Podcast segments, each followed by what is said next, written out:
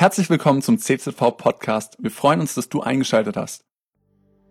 Als Lobpreispastorin bin ich in verschiedenen Situationen, wenn es ein bisschen schwieriger wird, meistens so, dass ich Lieder im Kopf habe. Also grundsätzlich, wenn du etwas über mich wissen möchtest, ich bin ein laufendes Radio. Bei mir ist immer Hintergrundmusik im Kopf. Aber gerade in schwierigen Situationen sind es Lieder und ganz oft Lieder, die einen richtig guten Text haben. Und eins von diesen Liedern möchte ich heute mit dir teilen.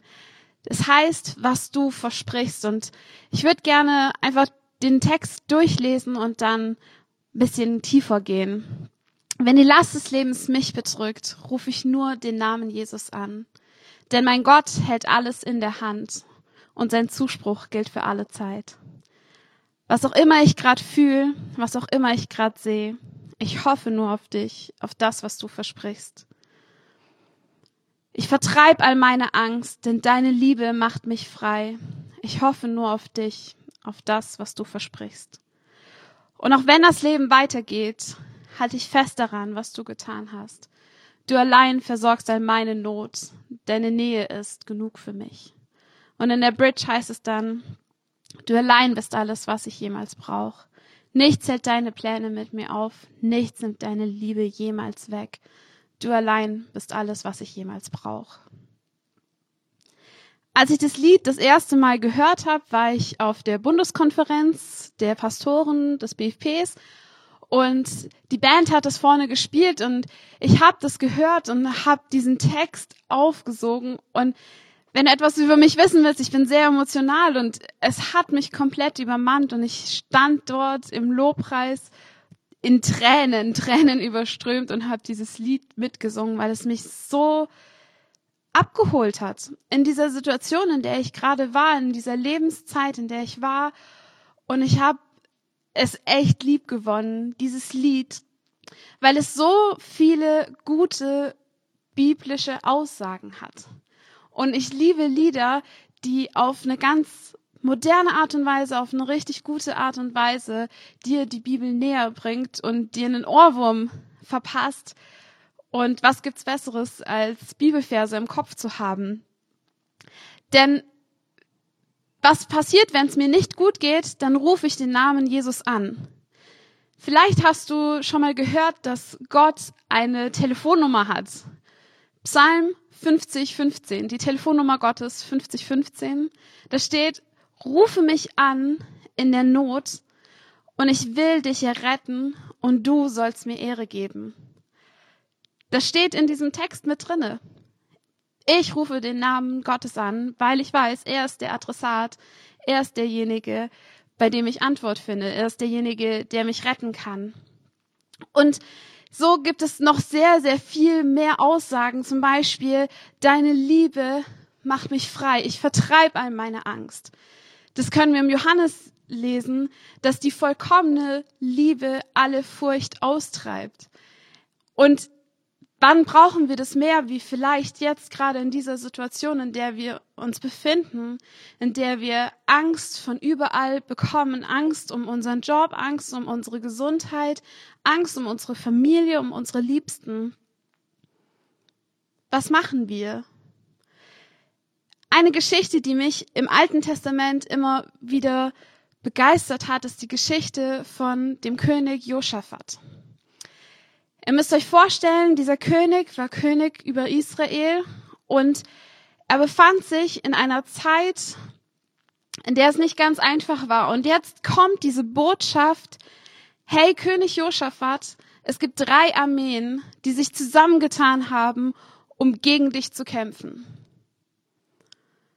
Wenn ich an Josaphats Stelle gewesen wäre, ich glaube, ich wäre so Chaos, Panik, Fluchtgedanken, schnell weg hier.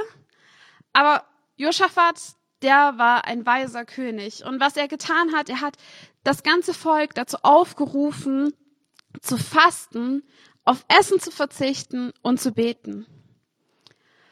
Und dann lesen wir in 2. Chronik 20 ab Vers 14. Wenn du willst, dann schlag gerne deine Bibel mit mir auf, denn wir werden da einige Verse zusammen lesen und es ist immer gut, seine eigene Bibel in der Hand zu haben, mitzulesen, Dinge zu unterstreichen, die dir wichtig sind.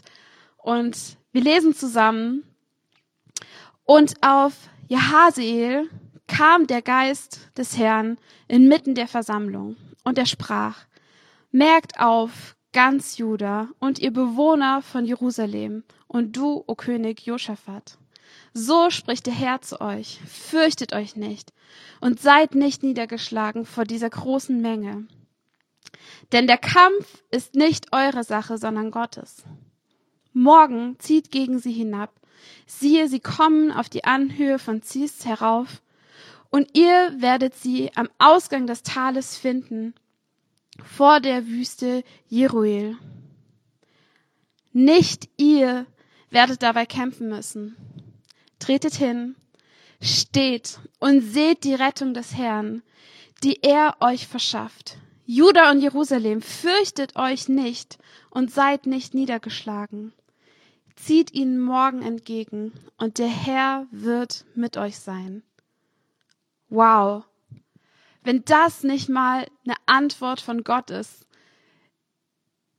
Sie haben eine auswegslose Situation. Drei gegen eins. Drei Armeen, drei Völker, die sich zusammengetan haben, um gegen Juda vorzugehen. Und Gott spricht inmitten dieser Versammlung und sagt, okay, ihr braucht keine Angst zu haben. Es ist unmöglich für euch, aber bei mir ist es nicht unmöglich. Ich werde für euch da sein. Ich werde für euch kämpfen. Und euer, euer Job ist es, zu stehen und zuzusehen. Hey, wie gut ist das, dass wir nicht selber kämpfen müssen, dass sie nicht selber kämpfen müssen, sondern sie standen fest und sie haben zugeschaut. Der König, was macht er? Er beugte sich nieder mit dem Gesicht bis zur Erde. Und ganz Juda und alle Bewohner von Jerusalem fielen vor dem Herrn nieder, um den Herrn anzubeten. Und die Leviten und die Söhne der Kehatite, also das ganze Lobpreisteam, standen auf, um den Herrn, den Gott Israels zu loben, mit überaus lauter Stimme. Ich finde die Bibel so cool, weil sie immer wieder Details reinbringt, so wie mit überaus lauter Stimme. Hey, die haben nicht einfach, ja, okay, danke Gott, dass du gut bist, sondern sie haben überaus laut gesagt, Gott, wir danken dir, dass du gut bist, dass du den Sieg hast. Und das war ihre Antwort. Sie haben sich vor Gott verbeugt. Das heißt, sie haben ihn größer gemacht, weil sie sich selber und ihre Angst und ihre Sorgen klein gemacht haben. Am nächsten Tag machten sie sich früh auf, ab Vers 20, wenn du mitliest. Und sie machten sich des Morgens früh auf und zogen in die Wüste Tekoa. Und bei ihrem Auszug trat Josaphat hin und sagte, Hört mir zu, Juda und ihr Einwohner von Jerusalem. Glaubt dem Herrn, euren Gott, dann werdet ihr bestehen. Glaubt seinen Propheten, dann wird es euch gelingen. Und er beriet sich mit dem ganzen Volk und er stellte Sänger für den Herrn auf, die Loblieder sangen, in heiligem Schmuck, indem sie vor den zum Kampf gerüsteten auszogen und sprachen, preis den Herrn, denn seine Gnade währt ewiglich. Jetzt stell dir das doch mal vor. Als Lobpreiser wirst du dann dahin zitiert und vor die Armee gestellt. Also das sind doch die, die, die zum Kampf gerüstet sind. Die haben ihre Panzer an und alles. Und ich bin doch Lobpreis. Ich habe doch nur hier mein Tambourin oder was auch immer. Und ich soll jetzt vor denen stehen. Und ich glaube, dass sie gesungen haben, was auch immer ich gerade fühle, was auch immer ich gerade sehe. Nein, sie sangen, preis den Herrn, denn er ist gut.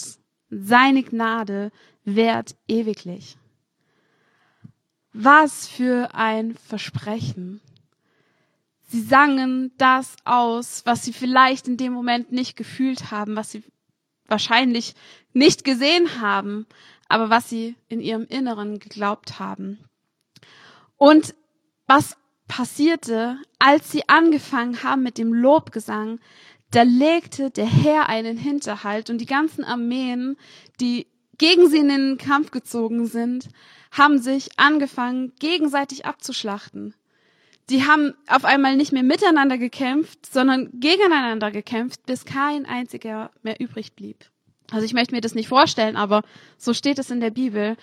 Und Judah waren diejenigen, die große Beute gemacht haben. Wir lesen, dass sie drei Tage gebraucht haben, um alles einzusammeln. Und sie haben ein Fest zum Dank Gottes gefeiert. Weil das, was Gott versprochen hat, ist Realität geworden. Das, was Gott sagt, dazu steht er.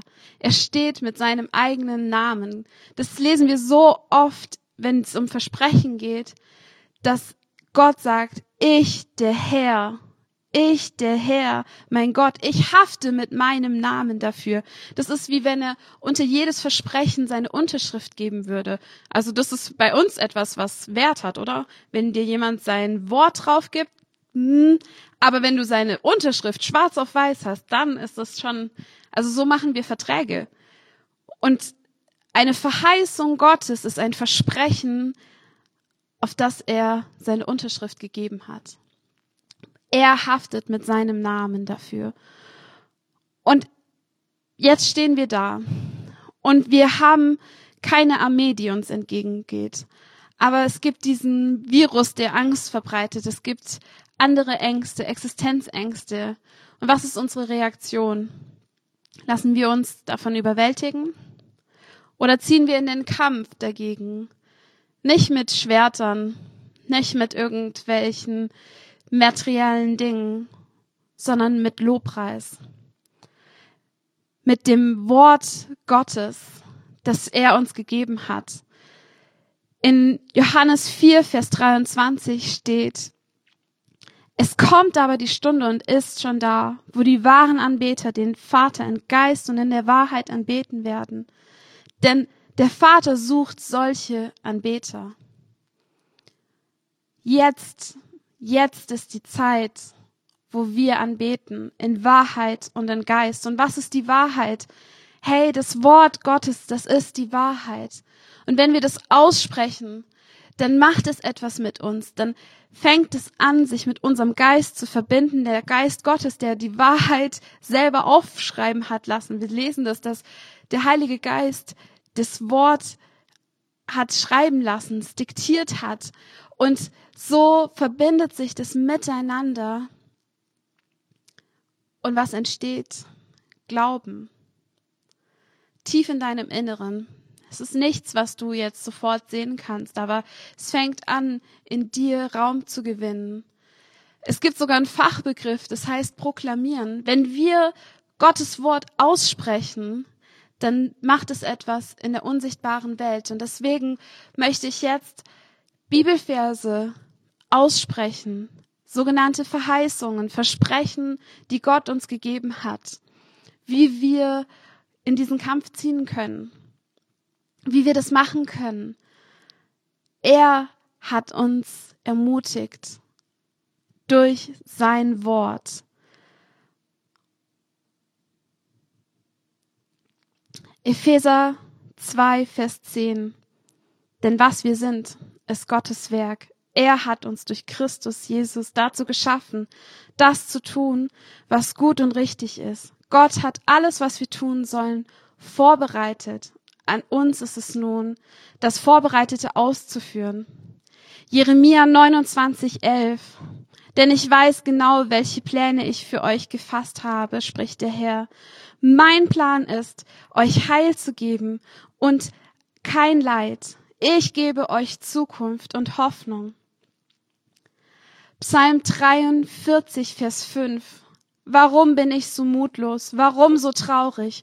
Auf Gott will ich hoffen, denn eines Tages werde ich ihn wieder loben, meinen Retter und meinen Gott. Josua 1, Vers 9. Habe ich dir nicht geboten, dass du stark und mutig sein sollst? Sei unerschrocken Und sei nicht verzagt, denn der Herr, dein Gott, ist mit dir überall, wo du hingehst. Jeremia 31, Vers 3. Mit ewiger Liebe habe ich dich geliebt. Darum habe ich dich zu mir gezogen, aus lauter Gnade. Ich habe eine ganze Liste mit Verheißungen für euch bereitgestellt und in der Infobox findest du einen Link für eine Predigtnachbesprechung. Und ich möchte dich herausfordern, diese Bibelverse zu nehmen und auszusprechen. Du kannst sie über dich selber aussprechen, wenn ihr als Familie zusammen seid. Wie wär's, wenn ihr das als Familie zusammen macht? Und wir werden danach auch noch einen Chatroom haben, wo wir gemeinsam auch sprechen können. Wenn du niemanden zu Hause bei dir hast, dann lass uns dort gemeinsam diese Bibelverse aussprechen. Und das ist keine vollständige Liste. Deswegen ergänze es. Nimm deine eigene Bibel. Nimm sie und such diese Bibelverse, die dir Hoffnung geben, die dich vielleicht schon früher gestärkt haben. Hol sie wieder raus. Halt dich an ihnen fest und Gott wird bei euch sein durch seinen Geist und er wird dir Hoffnung geben und dich stärken. Ich wünsche dir Gottes Segen dabei.